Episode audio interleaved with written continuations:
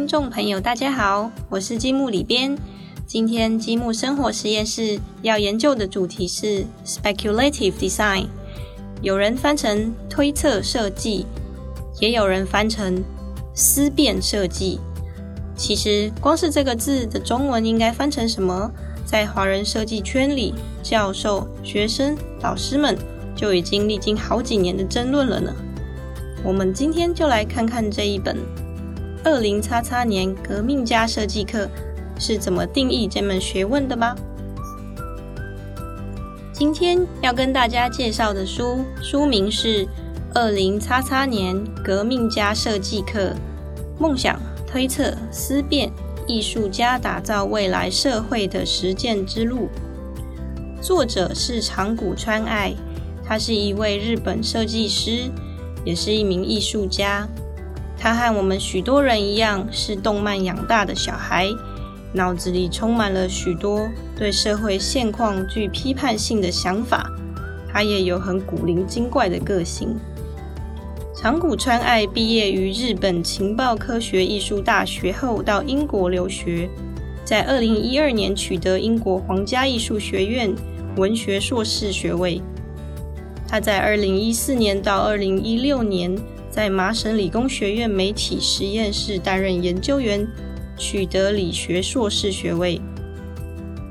二零一七年开始在东京大学担任特聘研究员。这本书就是长谷川爱他用自己上课的内容为基础架构而写出来的。在英国留学的期间，长谷川爱参与了一门由知名设计师双人组。安东尼·邓恩和菲欧娜·拉比开设的批判设计工作坊，这门工作坊改变了长谷川爱的志向。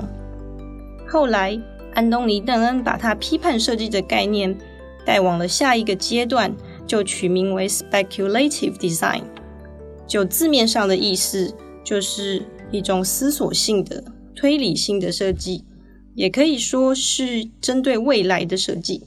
作为设计师。应该都是希望可以透过理想的设计产品来改善人类的生活。不过，推测设计要提出的是，如果设计师持续以眼前的社会现况或文明框架下去做设计的话，就不可能出现真正具突破性的思考。长谷川爱在英国学习了这门课后，发展出一套他自己的教程，他在这本书里面称之为“革命家设计”。革命这个词很快的可以让我们了解，做设计的目的是为了要彻底翻转现存的、造成某些族群甚至是非人类痛苦的制度或观念，例如贫富不均、性别不平等、粮食问题或是环境议题等等。接下来，透过一系列的调查、假设、思考和推理。设计师会提出一个可以说是以目前的技术可能还无法制作出来的设计，几乎很像是会出现在科幻小说情节里面的东西。以上简单谈了作者的背景和推测设计是什么哦。接下来介绍一下这本书的内容组成。第一章会介绍长谷川爱他自己的作品。透过他的作品，很快就能让我们进入推测设计的世界。他的作品包括利用现有科技演算出一对女同性恋伴侣可能拥有的孩子，还有假设人类女性可以孕育海洋哺乳类的后代，或是能够辨识易被误杀脸孔的警用手枪等等。第二章他会介绍这世界上有名的推测设计作品。以及解说那些作品的背后想要探讨的种种议题。第三章介绍的是英国皇家学院的设计课程，也就是作者个人的求学经验。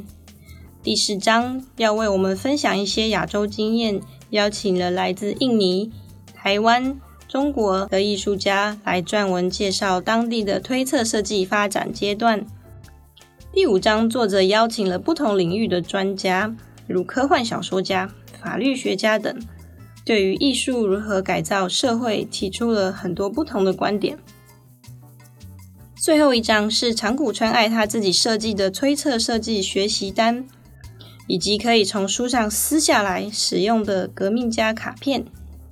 透过这一套有点像桌游的卡片，我们可以自己一个人，或是和同学一起，实际操作一遍推测设计是怎么发想的，可以真的设计出一个不错的作品，真的非常实用哦。最后，因为这本书繁体中文版的发行，作者特别写了一篇台湾版序。那积木里边就在这边读给大家听。写这本书的目的是为了改变世界。弱小的我不像革命家给人勇敢无畏的印象。即使如此，我依然想要改变世界。我该如何与世界连结，让世界主动产生变化并活下去呢？只要传播想法。改变我们的价值观与观点，世界或许就会跟着改变。我基于这样的希望写下这本书，推测设计萌芽兴盛的二零零五年到二零一零年间，英国正值奥运的泡沫景气沸腾之时，社会一片祥和。日文版在二零二零年出版发行，至今过了半年多。虽然 COVID 十九的高峰期已过。但世界在短短几个月中发生如此巨变，是前所未有的经验。即将断绝交流的国家，也因为疫情而加速孤立。数年前，我为年轻学子设定了收录在这本书里的课题：二零叉叉年的革命家。如果你生在某某国家，你会使用什么样的科技？如何解决什么样的问题？我希望透过与陌生国家突如其来的缘分调查、思考该国的情势，多少让学生对抗只要考虑现在本国的分裂即可的趋势。我之所以热爱推测设计，是因为那能赋予我新的观点，解放自己狭隘的思考。新科技的存在也很重要。因为新科技能让过去不可能的事情成为可能。另一方面，早已存在于该土地的固有多元文化，也能成为重要的线索。保留这块土地固有观点与价值，同时融入整合来自外部的优秀想法与技术，就能既与他者连结，也能培育土地固有的新文化。台湾版也收录了我尊敬的艺术家，同时也是朋友的林佩莹的文章。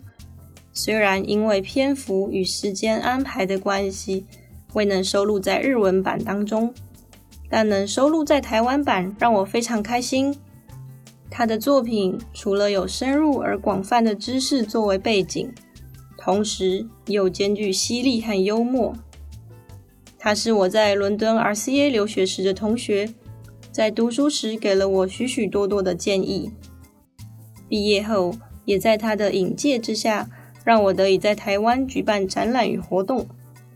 尤其我也和他志同道合的台湾、中国、日本的生物及推测设计实践者，一起试着摸索他所说的不同于西方的亚洲生物艺术观。在这场活动中。透过亚洲的重新思考，发现历史及政治因素影响了现在成为问题的各种状况，改变了我们现在的人际关系。这让我察觉被大时代洪流吞没的渺小自己，学到了非常多东西。这场活动也成为我为在亚洲萌芽的推测设计撰写文章的契机。我们在尊重彼此的同时。遵循独自的文化，度过独自的人生。我在看不见明确的敌人、政治僵化难以改变的日本，对正处在变革中的台湾，怀着心羡与祈愿，期望你们的推测设计能够顺利。今天的节目就到这边，我是积木里边，谢谢各位收听今天的积木生活实验室。如果喜欢这本书，在城邦读书花园、博客来、诚品、金石堂等各大书店均有贩售哦。